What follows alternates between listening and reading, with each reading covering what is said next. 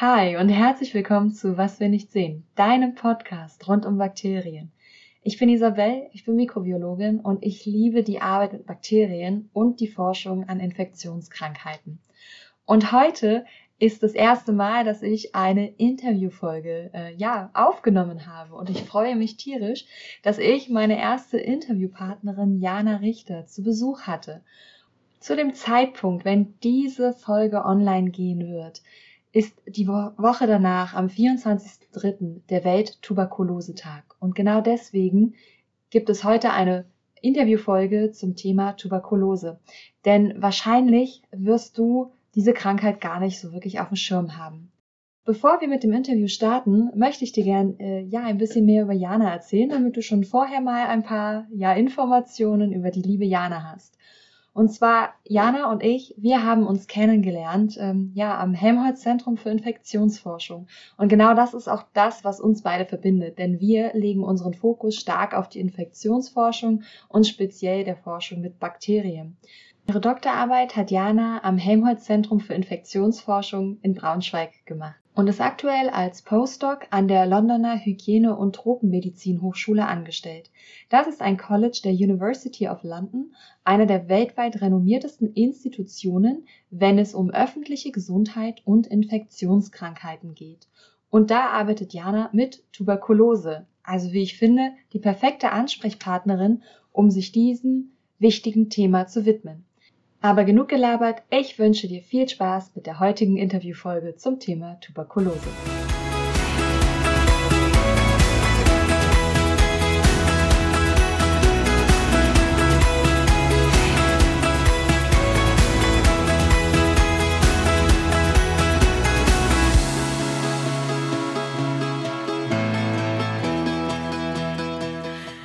Hi Jana, herzlich willkommen zu Was wir nicht sehen, dem Podcast. Ich freue mich total, dass du heute hier bist und dass du mit mir heute ein bisschen über Tuberkulose reden möchtest.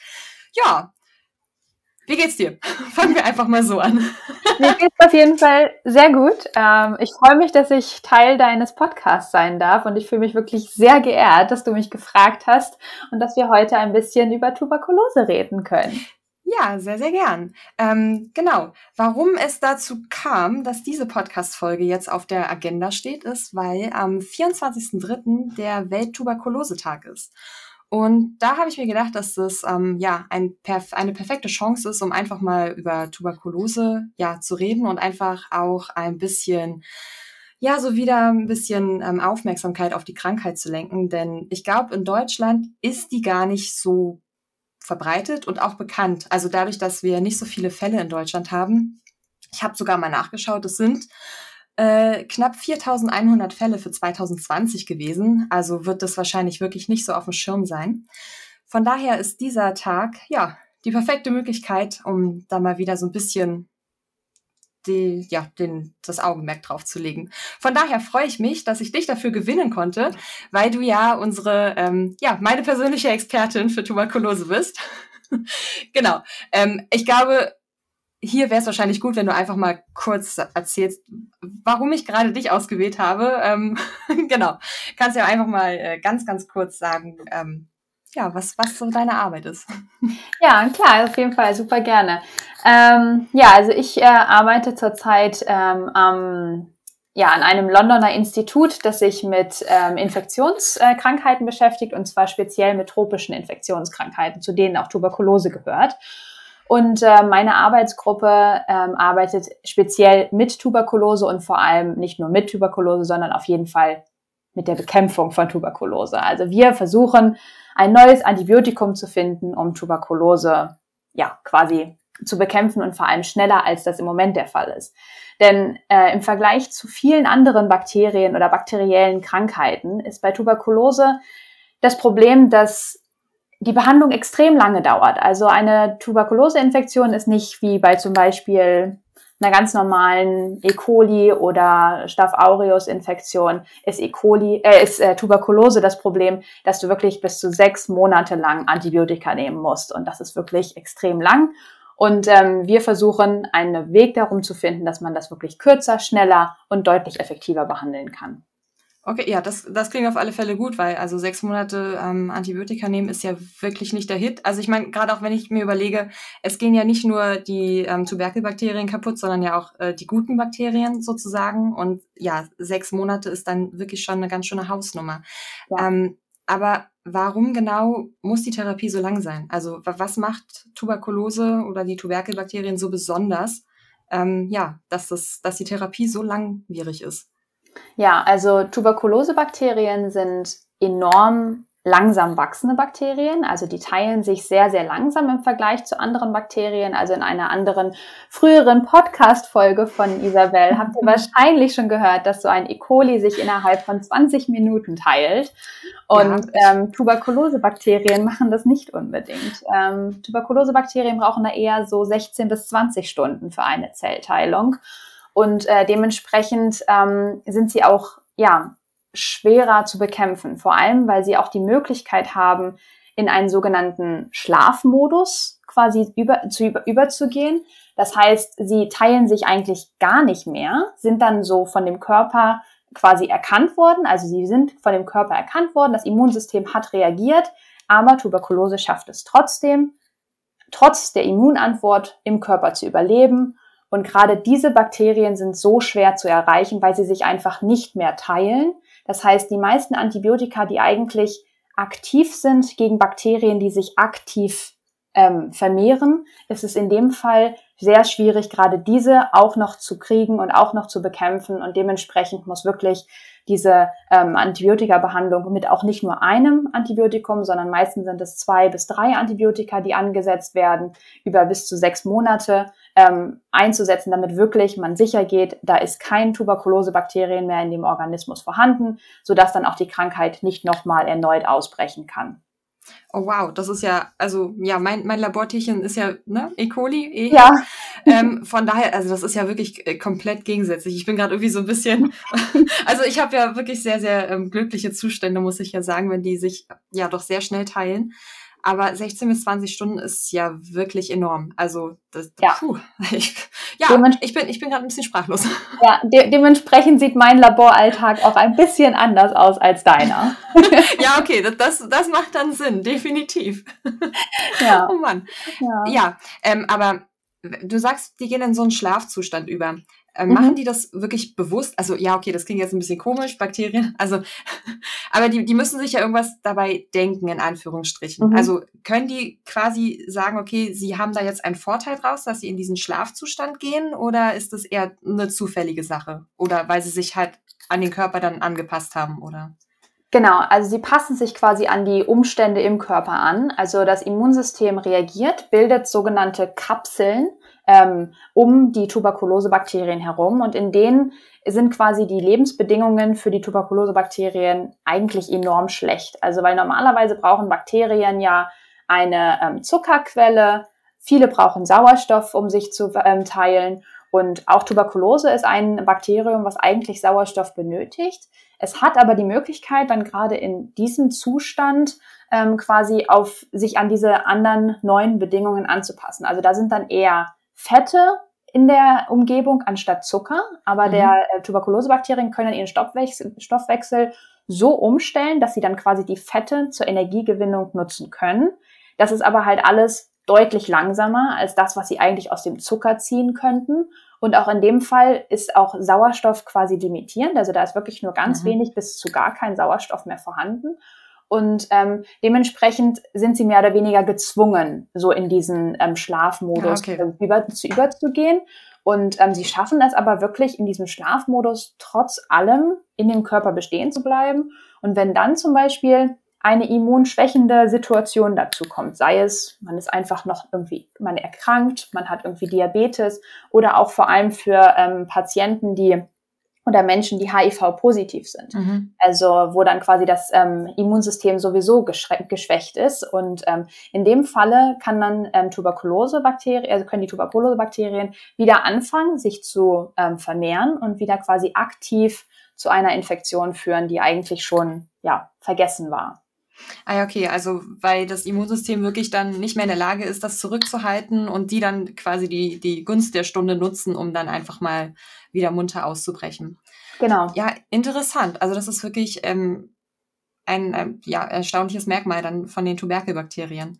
Ähm, wenn wir jetzt so eine Infektion mit ähm, Tuberkulose haben, wie äußert sich das dann im Menschen? Also du sagst ja, dass die Generationszeit, also die ähm, Zeit von einer Teilung bis zur anderen, mhm. dass die extrem langsam ist. Das würde ja auch wahrscheinlich bedeuten, dass ähm, der Mensch, wenn er sich infiziert hat, das gar nicht so schnell merkt, oder? Ja, also meistens, das nennt sich dann ja Inkubationszeit und das ist meistens sind das sechs bis acht Wochen, bis wirklich eine Infektion ausbricht. Wobei man auch dazu sagen muss, dass eine aktive oder also ja also eine aktive Tuberkuloseinfektion wirklich nur in fünf bis zehn Prozent der Fälle auftritt. Also dass man wirklich an Tuberkulose erkrankt, die Wahrscheinlichkeit ist sehr gering. Natürlich in Menschen mit einem ähm, geringeren Immunsystem, also zum Beispiel in HI, äh, HIV-infizierten Patienten Dort ähm, ist die Wahrscheinlichkeit dann etwas höher. Da liegt es dann bei 20 bis 40 Prozent, dass man wirklich aktiv an Tuberkulose erkrankt. Ähm, aber sonst ist es meistens so, dass das Immunsystem relativ gut mit Tuberkulose umge äh, umgeht und auch es gibt Statistiken, die sagen, dass ein Drittel der Weltbevölkerung eigentlich mit Tuberkulose infiziert ist. Okay. Ähm, und das ist halt bei vielen aber wirklich einfach in dem, entweder quasi, dass das Immunsystem es schafft, es komplett zu bekämpfen oder dass die wenigen Tuberkulosebakterien im Körper quasi in diesem Schlafmodus ähm, ja, vor, äh, vorzufinden sind und dann möglicherweise die Immunschwäche äh, zu einem späteren Zeitpunkt ausnutzen, vielleicht aber auch nicht. Also nur weil man mit der Tuberkulose in Kontakt kommt, heißt es nicht, dass man irgendwann in seinem Leben auch wirklich eine Tuberkuloseerkrankung ähm, quasi ausbildet.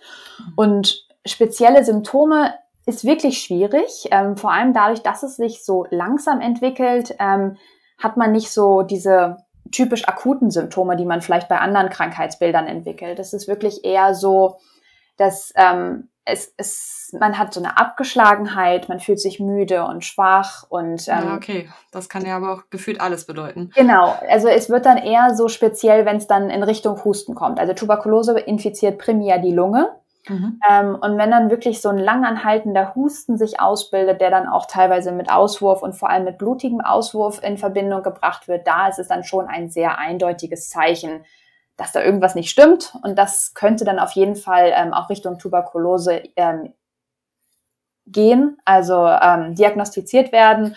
Und ähm, da, aber klar, also da kommen dann noch weitere ähm, diagnostische Mittel dazu. Also allein über die Symptome kann man meistens nicht explizit sagen, dass es Tuberkulose ist. Okay.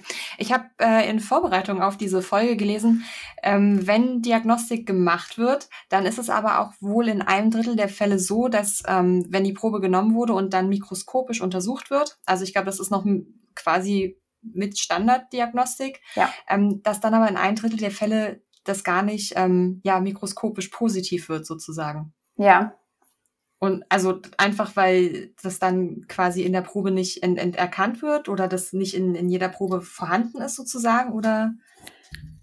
Ja, das ist schwierig. Also ähm, in der die mikroskopische ähm, Diagnose wird ja, da wird quasi nach ähm, säurefesten Bakterien geguckt. Also mhm. Tuberkulosebakterien sind sogenannte säurefeste Bakterien. Diese haben eine Form von Stäbchen und ähm, wenn man da quasi, ja, die sind quasi ja säureresistent, also die bleiben quasi auch intakt, wenn man Säure dazu gibt. Ähm, aber also meistens sind also quasi eine Diagnose also ein diagnostisches Mittel ist meistens schwierig anzuwenden. Also man mhm. kann zusätzlich noch ähm, Röntgenaufnahmen von der Lunge machen, wobei die erst dann sinnvoll sind, wenn wirklich die Krankheit weiter fortgeschritten sind, weil dann würde man halt quasi wirklich sehen, wie zum Beispiel sich Wasser in der Lunge anlagert oder wie man gewisse, ähm, ja, sogenannte, eigentlich sind das so ein bisschen, ja, so Eiteranlagerungen in der Lunge. Es sind so weiße ja. Flecken, die sich bilden. Das ist nicht besonders schön, aber das könnte man sich anschauen. Ähm, und natürlich jetzt auch mit der Weiterentwicklung von ähm, Sequenzierungsmöglichkeiten, also um zum Beispiel das Genom ähm, aufzudecken, kann man dann natürlich auch aus äh, Speichelproben oder Sputumproben dann halt quasi identifizieren, ob es wirklich Tuberkulose ist. Okay, aber das klingt nach, also die Erkrankung ist ja schon irgendwie sehr langwierig und Diagnostik scheint auch nicht so ähm, ja. besonders effizient zu sein. Es, es also, ist viel Arbeit und ähm, es dauert meistens relativ lange, bis man wirklich ähm, explizit weiß, okay, das ist Tuberkulose und wir müssen das so mhm. und so mhm. behandeln. Ja. Aber erfolgt dann die Behandlung quasi erst, wenn man wirklich diagnostisch abgeklärt hat, dass es Tuberkulose ist? Oder fängt man die Behandlung eigentlich schon an, wenn quasi der Verdacht schon da ist? Ja. Also ich kann mir halt vorstellen, dass wenn die Krankheit ja noch weiter fortgeschritten ist und man da quasi die Zeit ja verplempert, ja. ist, ist ja. wahrscheinlich auch nicht so, so schön für den Patienten. Also ich würde, also ich, ich kann es nicht hundertprozentig sagen. Mhm. Ähm, ich würde sagen, dass ähm, es am sinnvollsten ist, wenn man quasi mit der Standardtherapie schon mal anfängt. Und das wäre dann auf jeden Fall Rifampicin. Das ist so das Antibiotikum, was gegen Tuberkulose eingesetzt wird. Und ähm, ja, also eine Diagnose kann schon, also vor allem wenn man dann halt auch noch auf äh, mikrobieller Ebene gucken würde, kann das schon bis zu drei Wochen dauern, bis man wirklich mhm. dann ähm, ja eine Diagnose getroffen hat. Ähm, und ja, also ich ich weiß es ehrlich gesagt nicht, ob dann quasi schon direkt mit der Therapie angefangen wird. Und ich möchte auch nichts Falsches sagen, aber von meinem Bauchgefühl würde ich sagen, wenn man, vor allem wenn man wirklich starke Symptome hatte, sollte man ja dem mhm. Menschen dann auch letztendlich ein bisschen Erleichterung verschaffen. Und das geht halt dann in dem Fall dann nur durch Antibiotika. Ja, ja, ist jetzt auch eine fiese Frage von mir gewesen, so äh, von Labormensch zu Labormensch, aber kein Kliniker vorhanden. Genau. jetzt ist, ist es natürlich echt immer eine, eine fiese Sache. Ja, das stimmt. Aber ja, da sollten wir wahrscheinlich dann irgendwann mal einen Kliniker dazu äh, fragen, wie das dann äh, mit der Therapie dann aussieht. Ähm, genau. Auf jeden Fall. Was ich jetzt noch im, im Kopf habe, äh, du meintest, dass ein Drittel der Weltbevölkerung ähm, wahrscheinlich unwissentlich mit Tuberkulose infiziert ist. Ähm, gibt es da irgendwie eine Häufung in, in speziellen Ländern oder ist es ähm, quasi Länder oder ja, Entwicklungsstand unabhängig? Äh, ganz und gar nicht. Also das ist wirklich eine sehr gute Frage. Ähm, also in Europa sind die Zahlen deutlich zurückgegangen an Tuberkuloseinfektionen, vor allem auch an aktiven Infektionen, die dann auch wirklich detektiert werden. Ähm, viel schlimmer ist es in Entwicklungsländern und auch da, wo quasi viele Menschen auf einem Fleck wohnen. Also je größer die Stadt, je mehr Leute auf mhm. einem Haufen, desto mehr Infektionen, weil ähm, gerade dadurch, dass Tuberkulose halt nicht so oft aktiv auftritt, wird es natürlich auch nicht so oft übertragen. Also es wird nur die aktive Tuberkulose wirklich übertragen, weil die Übertragung nämlich dann ähm, über ähm, ja, Tröpfchen, also es ist eine Tröpfcheninfektion. Das heißt, wenn, ein, wenn jemand wirklich aktiv infiziert ist, dann hustet er oder niest und diese Tröpfchen enthalten dann die Tuberkulosebakterien und, übertragen und so findet dann quasi die Übertragung der Krankheit statt. Das heißt, umso mehr Leute aktiv infiziert sind, umso mehr Übertragung, umso mehr Infizierte mhm. weiterhin natürlich. Und dementsprechend halt umso mehr Leute auf einem Fleck leben, umso schlimmer ist es natürlich. Und ähm, gerade auch so in Ländern, wo wirklich, ähm, wo es Tradition ist, dass wirklich die ganzen Familien zusammen in einem Haushalt leben, auf relativ mhm, okay. engem Raum. Also weil man braucht teilweise schon auch ein bisschen so eine gewisse Kontaktzeit mit der Person, die dann infiziert ist. Also wenn wirklich so ich sage jetzt mal so, also schlimm ist es auf jeden Fall so in, in, in, Ländern wie Indien beispielsweise, wo ja wirklich viele, viele Menschen auf einem Fleck wohnen und auch wo oft dann so mehr Generationen Wohnungen teilweise ja wirklich mhm. auf engstem Raum und ähm, da finden auf jeden Fall deutlich mehr Infektionen statt und da sind auch deutlich mehr Leute aktiv mit Tuberkulose infiziert. Ah, okay. Aber das würde dann zumindest auch zu dem passen, weil in Deutschland ist es so, dass irgendwie gerade so Hamburg, Bremen und Berlin, da sind die höchsten Fallzahlen ähm, genau. in Deutschland und das würde ja genau dann damit reinziehen. Das sind ja auch, ja, ja. Ballungsräume. Genau. Ja, okay, gut. Das, genau. das macht dann Sinn, definitiv. Genau. Ach ja, Mensch, das ist irgendwie ähm, nicht, nicht so schön alles. Ähm, nee, das stimmt. Du, meintest, dass ähm, die Tuberkulose primär die Lungen betrifft. Ja. Kann es sich auch auf andere ähm, Organe ausweiten oder ist es wirklich nur auf die, auf die Lunge begrenzt? Es kann sich auf andere Organe ähm, ausbreiten, also vor allem so Lymphe, Blut und so weiter. Das geht schon, aber es ist extremst selten. Also ähm, das sind wirklich, das sind Ausnahmefälle und also es gibt Fälle, die detektiert werden, auch teilweise in Richtung ähm, Hirnhautentzündung, aber das hm, ist okay. so enorm selten, dass eigentlich kaum drüber gesprochen wird. Also ich sag mal, also ich möchte jetzt keine Zahlen nennen, weil die mhm. weiß ich nicht, aber es ist wirklich, also in dem Groß, Großteil der Infektion, wenn es zu einer aktiven Tuberkulose kommt, dann definitiv in der Lunge. Okay. Jetzt haben wir ja schon ähm, viel darüber gesprochen, wie, wie sich das äußert, also wie es sich ähm, im Menschen äußert und auch schon so ein bisschen, ähm, wie die Tuberkelbakterien aufgebaut sind. Mhm. Mich persönlich würde jetzt ja doch interessieren, ähm, seit wann man Tuberkulose eigentlich kennt. Also äh, gerade weil wir ja damit irgendwie kaum noch in Berührung kommen. Also äh, seitdem ich auf der Welt bin, keine Ahnung, ich habe, glaube ich, nie einen äh, Tuberkulose-Patienten ähm, ja, in, in echt sozusagen erlebt. Ja. Äh, ja, aber von daher ist es auch immer total interessant, als wann es es eigentlich gibt, ob das eher so eine na, neue Erscheinung ist oder eigentlich schon eher eine ältere ja. Erkrankung. Äh, ging mir tatsächlich auch so. Also bevor ich jetzt ähm, äh, hier in London die Stelle angefangen habe, hatte ich nicht wirklich viel Berührungspunkte mit Tuberkulose. Und auch mhm. äh, als man mich dann gefragt hat, ähm, weil wenn man mit Tuberkulose arbeitet, ist es ein Vorteil, wenn man geimpft ist. Und dachte ich mir dann so, hm, Tuberkulose, bin ich dagegen geimpft? Also Masern, Mumps und Röteln, weiß man, ist man geimpft, auf jeden Fall. Aber ja. mit Tuberkulose war ich mir echt nicht sicher. Hab dann auch in meinem Impfpass nachgeschaut und ja, ich bin tatsächlich geimpft, obwohl das in Europa gar nicht mehr so häufig gemacht wird, einfach weil die Fallzahlen so stark zurückgegangen sind und weil die Impfung nicht hundertprozentig effizient ist. Ah, okay, ist das auch der Grund? Ich glaube, seit 98 ist die ja auch gar nicht mehr nach der STIKO empfohlen, oder? Genau, das ist richtig. Ähm, ich weiß auch ehrlich gesagt nicht, warum ich wirklich noch dagegen geimpft bin, weil ich bin ja nach 98 geboren, aber trotzdem habe ich einen Tag nach meiner Geburt diese Impfung bekommen. Jetzt bin ich ganz froh, weil schützt mich auf jeden Fall ein bisschen bei der Arbeit im Labor. Ähm, aber um, um auf deine Frage zurückzukommen, also entdeckt mhm. wurde das Tuberkulosebakterium ähm, von Robert Koch 1800, äh, irgendwann 1880er Jahre. Und er hat dann auch später den äh, Medizin-Nobelpreis dafür ähm, bekommen. Aber es gibt Tuberkulose schon viel, viel länger. Also es wurden mhm. in Ausgrabungen wurden ähm, teilweise von ähm, ja, ähm, Skeletten von über sechs, von vor über 6000 Jahren ähm, wurden ähm, auch diese speziellen, ähm, gerade auch in der Hirnhaut, die Veränderungen ähm, entdeckt, die quasi Tuberkuloseinfektionen auslösen können.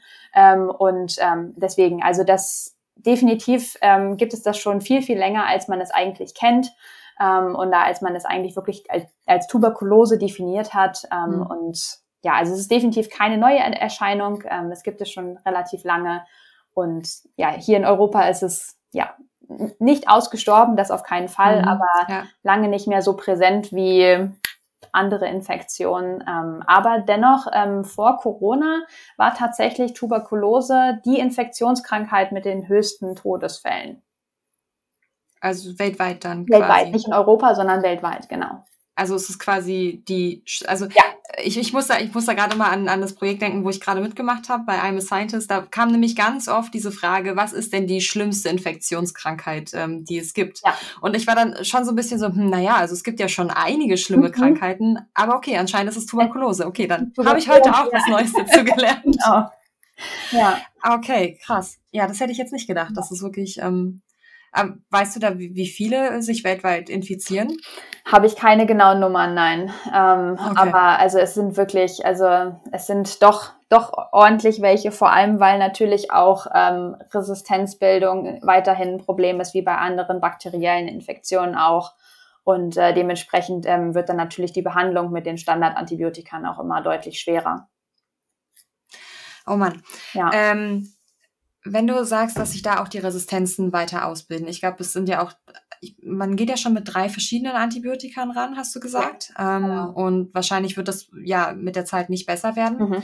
Ähm, wie sind dann, gibt es dann noch andere Ansätze, wie man Tuberkulose in Zukunft behandeln könnte? Oder verlässt man sich da rein theoretisch, also nur auf, auf die Antibiotikatherapie? Also ich meine, ja, es ist das Mittel der Wahl, äh, offiziell, ne, bei ja. bakteriellen Infektionen, aber. Also klar, also in Gebieten, wo die Infektionszahlen noch deutlich höher sind, ist auf jeden Fall die Impfung ähm, nach wie vor empfohlen. Ähm, also mhm. so, ich kenne viele Länder, also gerade auch so in Indien, Brasilien und so weiter, da wird auf jeden Fall noch geimpft. Also hier wird quasi, wenn natürlich die Person Zugang zum medizinischen System haben, mhm. das ist ja auch immer noch so eine Sache, ähm, dann wird auf jeden Fall gegen Tuberkulose geimpft. Ähm, Antibiotika ist nach wie vor das Mittel der Wahl. Also es wird natürlich weiterentwickelt, wo es geht. Also es wird mhm. jetzt versucht, die Therapiezeit zu reduzieren, möglichst eigentlich mit maximal einem, vielleicht zwei Antibiotikern, damit man da halt auch noch ein bisschen die Einfachheit reinbringt, weil gerade da in den Bereichen, wo der Zugang zu den, der, mhm. zu den mhm. Medikamenten einfach schwer ist, ist es quasi nicht möglich, eine Person für sechs Monate lang mit drei verschiedenen Antibiotikern zu behandeln. Das ist, ich meine, wir reden hier in Europa, in Deutschland von den Bedingungen, die wir hier kennen. Und selbst ja, da, da ist es möglich, auf jeden Fall. Dann geht man in die Apotheke, holt sich die Antibiotika und nimmt die sechs Monate. Ich meine, es ist auch nicht schön, aber es ist machbar. Äh, ja. Aber in anderen Ländern sieht das halt leider ganz anders aus. Und gerade auch aus dem Grund, wenn dann zum Beispiel Therapien frühzeitig abgebrochen werden, so entstehen natürlich auch neue resistente Keime. Das ist ja auch das Problem. Und ähm, ja, also definitiv Antibiotikum weiterhin das Mittel der Wahl. Ähm, man versucht einfach das zu finden, was eigentlich innerhalb von zwei Monaten, sage ich mal, alle Tuberkulose-Bakterien im Körper erledigt und ähm, ja. dementsprechend dann ein bisschen effizienter und schneller funktioniert. Ja, ich habe jetzt halt so dran gedacht, weil ja jetzt gerade auch in den letzten Jahren so diese Phagentherapie, naja, was heißt im Kommen ist, aber es wird zumindest vermehrt wieder dran geforscht, obwohl man das ja schon irgendwie vor keine Ahnung wie vielen Jahren ähm, schon eingesetzt hat deswegen habe ich vielleicht überlegt, ob man das ähm, vielleicht für Tuberkulose auch ähm, verwenden kann, aber ist wahrscheinlich auch, ja, steckt nach wie vor immer noch alles in den Kinderschuhen, ne? Und, und man benutzt ja doch gern altbewährte Mittel. Ähm. Definitiv. Ja. Also ich wüsste gerade von keinen Studien, wo Phagentherapie quasi in der Forschung ist, in, also um Tuberkulose zu behandeln. Ähm, an sich stimme ich dir zu, ist ein, auf jeden Fall ein interessanter Ansatz. Ähm, könnte man im Labor mal ansprechen, was die davon halten. aber vielleicht gibt es da auch Gründe für, dass es nicht gemacht wird, aber mhm. von denen bin ich mir nicht bewusst. Also ich meine. Ja, vielleicht ist es da auch wieder so eine, so eine Geldfrage. Ne? Ich meine, gerade wenn du sagst, dass es bei uns in Europa ja, ich meine, mit 4000 Fällen, da wird vielleicht auch für uns zumindest in Europa die Notwendigkeit ähm, vielleicht nicht so hoch sein, ja. wie es jetzt vielleicht in Entwicklungsländern oder Schwellenländern ist ja, von daher wird es da wahrscheinlich auch wieder so eine, so eine Geldsache sein, wie in so vielen Dingen leider, ja, was leider, so Medizin und, und Forschung ja. angeht. Es muss sich ja am Ende noch rentieren. Ach, ja. Ja. Ach, ja, ja, schlimm, aber. Das, das, das ist super, super nervig. Und, und gerade wenn man irgendwie in, in dem Bereich äh, unterwegs ist und irgendwas ähm, Aktives gegen ähm, Infektionskrankheiten machen möchte, dann finde ich das persönlich immer so unbefriedigend, wenn es dann irgendwie heißt, ja, aber es ist ja nicht lukrativ, also ähm, ja. Äh, ne, legen wir es mal wieder in die Schublade ja. und dann vielleicht irgendwann. Ja, gerade Antibiotikaforschung ist da wirklich ein sehr heikles Thema. Also in ganz vielen großen Firmen wurde das ja eigentlich mhm. eher eingestampft und eher in Richtung ja. Krebstherapie gegangen, weil man damit einfach viel mehr Geld machen kann. Ja, und das ist echt so schade. Ich meine, gerade bei den Antibiotika, wir, wir haben, wissen, dass wir eine Antibiotikakrise haben und wir ja. sehen, dass immer mehr Keime resistent werden. Ja. Und irgendwie, ja, wird es dann auf die Universitäten abgewälzt und ja, aber wir kommen hier gerade ja, ganz anderes Thema. Ab. Ja, das stimmt. Aber ja, das ist, das ist halt auch irgendwie einfach eine Sache, die einen beschäftigt, wenn man irgendwie ja immer noch in der, in der akademischen Laufbahn unterwegs ist und ja, mit dem Problem einfach ähm, ja, ja. die handeln muss. Ne? Definitiv, ja. Aber du sagst ja, du bist aktiv im Labor unterwegs. Was fandst du bisher am spannendsten? Also, das klingt jetzt so bisschen blöd für jemanden, der vielleicht nicht im Labor mit Bakterien arbeitet. Aber nachdem ich ja auch schon häufiger gesagt habe, dass ich Bakterien liebe, ähm, frage ich dich jetzt einfach mal, was du bisher so am spannendsten fandst, ähm, als du mit, mit äh, Mykobakterien gearbeitet hast. Ja, also vielleicht nicht direkt spannend oder eigentlich schon spannend, aber also ich komme ja auch eher so aus deinem Hintergrund. Also ich habe auch sehr viel mit E. coli gearbeitet und ja.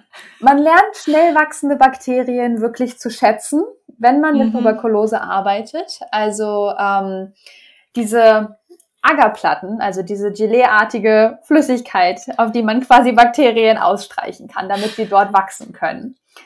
Das dauert bei Tuberkulose locker mal drei Wochen, bis man da was sieht.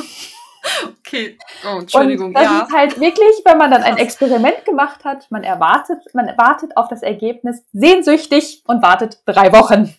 Oh also, oh Gott. das ist ein anderes Arbeiten, aber auch wirklich sehr interessant. Also definitiv was, was ich bisher noch nicht erlebt habe und äh, wirklich spannend, dass das bei denen einfach so lange dauert, bis, oh, die, sich zu äh, bis man sie sehen kann. Und ähm, ja, sonst ähm, ist es auf jeden Fall immer aufregend, weil man natürlich auch in so einem speziellen Labor oder speziellen Labor arbeitet, um mit Tuberkulose arbeiten zu können. Das macht das Ganze noch mal ein bisschen spannender auf jeden Fall. Mhm. Und ähm, also für alle, die das jetzt äh, nicht vor Augen haben, du arbeitest quasi in einem S3-Labor, so heißt es offiziell, und ähm, da kannst du halt nur mit einer speziellen Schutzausrüstung rein, um dich wirklich vor Tuberkulose zu schützen. Genau, also, genau, das, das ist heißt, richtig. du musst dich gefühlt einmal nackig machen, um, um Laborkleidung anzuziehen. Genau, also man, man trägt quasi so eine Art, ich beschreibe das mal als Astronauten-Outfit, da können sich, glaube ich, viele Leute was drunter mhm. vorstellen. Mhm. Da wird dann gefilterte Luft quasi in den Helm reingepumpt und ähm, ja, somit schützt man sich dann vor der potenziell kontaminierten Luft, also wo dann potenziell Tuberkulosebakterien sind. Ähm, und man arbeitet natürlich noch zusätzlich in einer sogenannten Werkbank, die dann dich natürlich auch noch schützt, dass man da sich nicht infiziert im Labor. Also das ist alles auf jeden Fall sehr sicher und ähm, man braucht sich da auch keine Gedanken machen, dass man sich da infiziert. Aber das Ganze macht es dann natürlich noch mal ein bisschen spannender, wenn man da dann erstmal zehn Minuten sich umziehen darf, bis man eigentlich im Labor ist. Und ähm, ja, aber das ja, ja blöd für die Momente, wenn man was vergessen hat. Ja, das stimmt. Sei es eine Lösung oder sonst etwas. Äh, man darf sich dann direkt noch einmal wieder entkleiden und in ein anderes. Labor gehen, um das zu holen. ja, das, das klingt natürlich ähm, sehr. Äh, und ich habe immer schon gedacht, also bei uns im Labor wird auch mit Legionellen gearbeitet und die brauchen vier, fünf Tage, um zu wachsen. Und das empfinde ich schon als sehr, sehr lang. Aber wenn du sagst, drei Wochen, bis du da irgendwas siehst. Ja. Äh, ja, blöd, wenn das Experiment dann nicht geklappt hat und man irgendwie drei Wochen lang ja, ja. auf quasi nichts gewartet hat. Definitiv. Ähm, vor allem das, wenn man quasi Proben aus dem Labor rausnehmen möchte, die man quasi vorher sterilisiert hat, also bei denen man sich sicher ist, dass man Tuberkulosebakterien komplett abgetötet hat. Das heißt, dass man mit einer sterilen Flüssigkeit aus dem Labor geht. Die müssen sechs Wochen im Inkubator liegen, bei äh, lauschig warm 37 Grad, damit man wirklich hundertprozentig sicher gehen kann, was natürlich auch auf jeden Fall enorm wichtig ist, weil man möchte ja keine Tuberkulosebakterien aus dem Labor rausholen, aber trotzdem ja. verlangsamt das das Experiment ungemein. Also Wow, Augen auf bei der Projektplanung. Ja, Echt? definitiv. Ich bin froh, dass ich nicht mehr in meiner Promotion bin.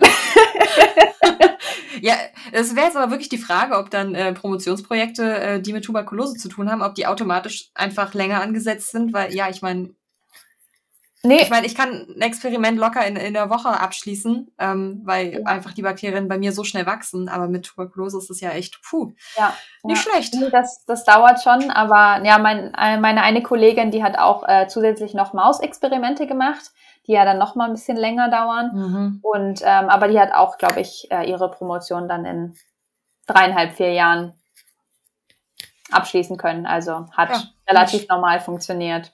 Ja, okay, gut. Ja, das ist ja auch ja. schon mal gut zu wissen. Viel Disziplin und viel Planung. Ich meine, man muss dann einfach, man plant dann anders. Also man macht dann ja, doch okay. viele Projekte gleichzeitig und macht nicht so, ich habe jetzt das Experiment gemacht und plane mein nächstes, sondern es ist dann oft doch eher so, dass man viel parallel machen muss. Also quasi, du hast dann mehrere Ideen im Kopf und versuchst sie dann quasi schon parallel zu bearbeiten, wo man normalerweise sagen würde, okay, man hat jetzt eine Hypothese, man überprüft die erstmal und schaut dann erstmal, was für ein Ergebnis rauskommt. Genau, man macht lieber erstmal noch ein bisschen mehr. Ja. Ach, ja, okay, gut, ja, aber besondere Bakterien brauchen halt eine besondere Planung. Ne? Definitiv, das, man muss sich da ein bisschen anpassen, vor allem wenn man von schnell wachsenden Bakterien kommt, definitiv, ja. ja, ach ja. Mensch.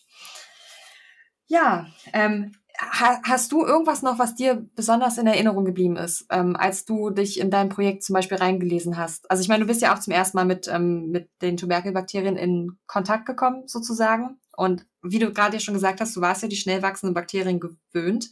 Ist dir da irgendwas, als du die Literatur durchgewälzt hast, irgendwas Besonderes in Erinnerung geblieben?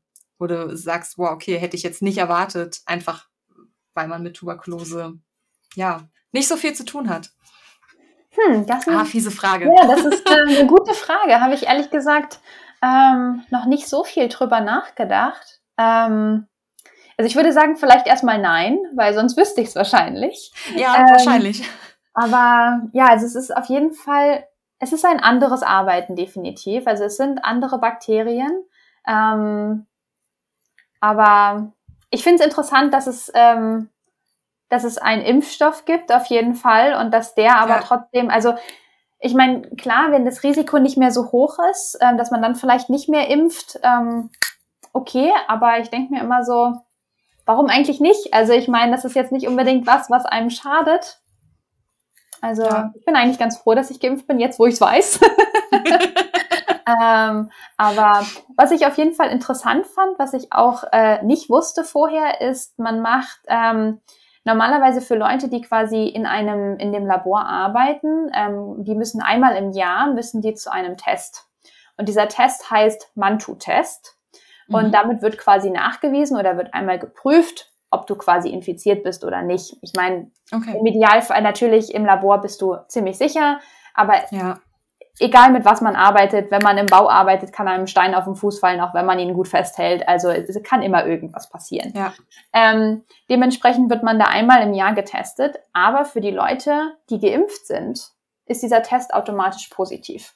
Also diese, bei diesem Mantu-Test ist es quasi so, dass ein Tuberkulin unter die Haut gespritzt wird und es wird geguckt, ob dein Körper quasi eine Immunreaktion bildet. Und dein Körper bildet quasi nur eine Immunreaktion, wenn du entweder gerade aktiv mit Tuberkulose infiziert bist oder wenn du, mit, wenn du geimpft bist. Das heißt, für Leute, die geimpft sind, kann man diesen Nachweis leider für eine aktive äh, Tuberkuloseinfektion nicht nehmen. Und das war zum Beispiel etwas, was ich überhaupt nicht erwartet habe. Ja. Also da habe ich dann eigentlich gedacht, so von wegen, okay, ich gehe dann einmal im Jahr zu diesem Test und dann wurde mir aber gesagt, nee, den können wir bei Ihnen leider nicht machen, weil Sie sind geimpft. Okay. Ja, okay. Gut. ja. Ja. Ein, ein, Hindernis weniger sozusagen. Genau. Aber ähm, ja. Was ist dann dieses Tuberkulin, was du gerade erwähnt hast? Ähm, was ist das genau? Das ist quasi also, ein Protein, was von äh, Tuberkulosebakterien ähm, gebildet wird. Ähm, hm, okay. Und das wurde auch tatsächlich von Robert Koch entwickelt, weil das wurde von Robert Koch wurde das als Impfstoff eingesetzt, aber leider eher nicht so ähm, erfolgreich. Also der, der, der Impfstoff, der jetzt zurzeit auf dem Markt ist, ist ein Lebendimpfstoff. Das ist quasi ein ähnliches Tuberkulosebakterium, was aber nicht so infektiös ist wie quasi das, was Tuberkulose aus, äh, auslöst. Es ist quasi aus Rindern gewonnen. Und mhm. ähm, das wird jetzt als Impfstoff eingesetzt. Und äh, von Robert Koch wurde damals ähm, Tuberkulin, was halt quasi ein sogenanntes, ja, ein Protein ist von Tuberkulosebakterien und der Körper würde dann Antikörper gegen diese Proteine äh, bilden. Und das war halt quasi der, der Grundgedanke von, äh, von dem Impfstoff und das wird jetzt halt zur Diagnostik eingesetzt. Ah ja, echt total spannend. Also ich ja. finde es auch immer total spannend. Ähm, ich meine, Robert Koch war 1880 irgendwie aktiv ja. in, in seiner Hochphase und das, was er und, und auch damals Louis Pasteur ähm, entdeckt und entwickelt haben, das, das benutzen wir ja zum größten Teil wirklich heute noch und, und hat einfach die Forschung ähm, in, ja, was Infektionskrankheiten angeht, einfach so extrem vorangebracht. Also es ist echt wirklich, ich finde es immer total faszinierend, ähm, ja. was, was die ja, was die Wissenschaftler auch damals schon mit viel, viel weniger Methoden, als wir es heute einfach haben, Definitiv. was die damals schon gerissen haben. Ja, ja auf jeden Fall. Fälle. Ja. Und ich finde es auch immer total spannend. Also wenn du jetzt, du hast jetzt schon äh, so ein bisschen über ähm, die Tuberkelbakterien, also die man umgangssprachlich ja so nennt, ähm, ja. Mycobacterium tuberculosis heißt es ja eigentlich. Genau. Ähm, auch da finde ich es wieder total interessant, ähm, wie unterschiedlich ähm, Mycobacterium tuberculosis eigentlich ja auch zu zu unseren gewöhnlichen, zum Beispiel Darmbakterien ist. Also du hast ja schon von, von säureresistenten Bakterien gesprochen. Und das ist auch immer total, ähm, ja, ich benutze das Wort immer so oft, so faszinierend, aber einfach wie, wie sich die Bakterien an, an ihre verschiedenen Bedingungen anpassen oder sich halt einfach, ja, besonders machen und, und dadurch halt einfach bei uns in der Therapie oder auch Diagnostik, ja, das Leben so, so ein bisschen schwer machen. Ähm, gibt ja, es bei, ähm, Tuberkelbakterien irgendwas anderes, was noch besonders ist? Also ich meine, außer Generationszeit sehr, sehr lang und sie sind säurefest? Ähm, ja, also sie sind quasi vom Zellwandaufbau her nochmal unterschiedlich. Also es gibt ja die, Ein also bei Bakterien gibt es ja die Einstufung in Gram-positive und Gram-negative Bakterien, ja, genau. ähm, die halt quasi sich in, in dem Zellwandaufbau unterscheiden. Und ähm, der Zellwandaufbau von Mykobakterien ist quasi nochmal ein bisschen anders. Also sie werden ja, Traditionell werden sie zu Gram-positiven Bakterien mitgezählt, aber sie sind nochmal ein bisschen anders. Also was mhm. auch bedeutet, dass wenn man sie im Labor kaputt machen möchte, um irgendwas aus ihnen rauszubekommen, sei es irgendwie genetische Informationen oder Proteine, ähm, braucht man noch mal ein bisschen mehr Kraft, sag ich mal. ja, ich, ich glaube, ich erinnere mich dunkel dran. Äh, während meiner Ausbildung haben wir auch, ich glaube, immer die ZN, die Zieh-Nelson-Färbung gemacht, um Tuberkulose oder ja, Tuberkulose nachzuweisen. Ja. Und das war immer eine ziemlich dreckige Angelegenheit. Ja, ähm, definitiv. Ja. War nicht, nicht so schön. Nee, nee. das stimmt schon. Also die sind schon sehr hartnäckig, muss man sagen. Also ja. Ja, ja aber das, das würde ja dann wirklich ins Bild passen, ähm, dass äh, ja, dass sie lange überleben können und äh, dass sie es irgendwie trotzdem schaffen, unter widrigen Bedingungen eigentlich ähm, zu überleben und äh, trotzdem irgendwie nach Jahren noch äh, gefühlt Infektionen auslösen ja, können. Definitiv. Also ja, ja bemerkenswertes Bakterium. Definitiv. Ja. Ähm, ich glaube, äh, wenn, wenn dir jetzt als Expertin spontan nichts mehr einfällt, glaube ich, dass wir ähm, alles eigentlich ganz schön abgedeckt haben. Also ich glaube, wir haben äh, geklärt, was Tuberkulose ist, was ähm, die Bakterien dahinter sind, dass es eine Therapie gibt ähm, und auch eine Prävention sozusagen. Ähm, ja, aber dass es irgendwie trotzdem ja, gerade in Entwicklungsländern irgendwie alles noch nicht reicht, ja. Ähm, ja. Um, um die Infektion zurückzudrücken. Das stimmt, ja. Also ich vielleicht noch einmal abschließend, also ich meine, es ist wirklich super spannend, mit Tuberkulose zu arbeiten. Auch wenn es vielleicht in Europa nicht so präsent ist, kann ich es auf jeden Fall, also ich empfehle es jetzt einfach mal. Es ist wirklich interessant. Also man kann super viel lernen. Und es gibt einfach noch super viele Dinge zu erledigen, was man da noch alles machen kann. Und ähm, ja, also in den meisten Fällen kann zurzeit Tuberkulose noch gut behandelt werden, aber wie bei allen anderen Bakterien auch, Resistenzbildung ist wirklich ein ganz großes Problem und dementsprechend hört dort auch die Forschung einfach nie auf. Es muss immer ein neues Antibiotikum her und ja. ähm, definitiv ein sehr spannender Arbeitsbereich. Ja, ich merke schon, dich treibt, glaube ich, äh, das Gleiche an, was mich antreibt. Einfach so, äh, ja, die Diagnostik und einfach die Behandlung ähm, von Infektionskrankheiten. Ja, einfach so seinen Teil dazu beizutragen, dass das einfach in Zukunft noch ein bisschen besser wird. Ja, definitiv. Und dass man Menschen helfen kann. Ja. Definitiv. Ach Mensch, Jana, ich danke dir für dieses ähm, ja inspirierende äh, Gespräch und auch ja für die ganzen Informationen, die du uns heute ähm, mit auf den Weg gegeben hast. Ähm, ich ich drücke dir für deine zukünftigen Projekte äh, natürlich alle Däumchen, die ich so habe, ähm, dass deine parallelen Experimente hoffentlich was Gutes rausbringen. Ja, und, und dass es halt einfach in Zukunft ja helfen kann, äh, tuberkulosekranke Menschen ja, zu, zu, behandeln und zu heilen. Ja, vielen, vielen Dank auf jeden Fall nochmal für die Einladung. Ich habe es wirklich sehr genossen, dass ich hier sein durfte und ein bisschen über Tuberkulose reden durfte. Ja, und vielen Dank, dass du mein Versuchskaninchen bist, sozusagen. mein erster Interviewgast heute. Ähm, ja, ich bin sehr, sehr froh, dass es funktioniert hat. Ähm, ja, sehr gerne. auf alle Fälle ein riesen, riesengroßes Dankeschön. Sehr ja, mir auch. Dann, Jana, wünsche ich dir noch einen schönen Abend und äh, wir hören uns bestimmt nochmal. Definitiv. Alles klar. Bis dann. Tschüss. Tschüss.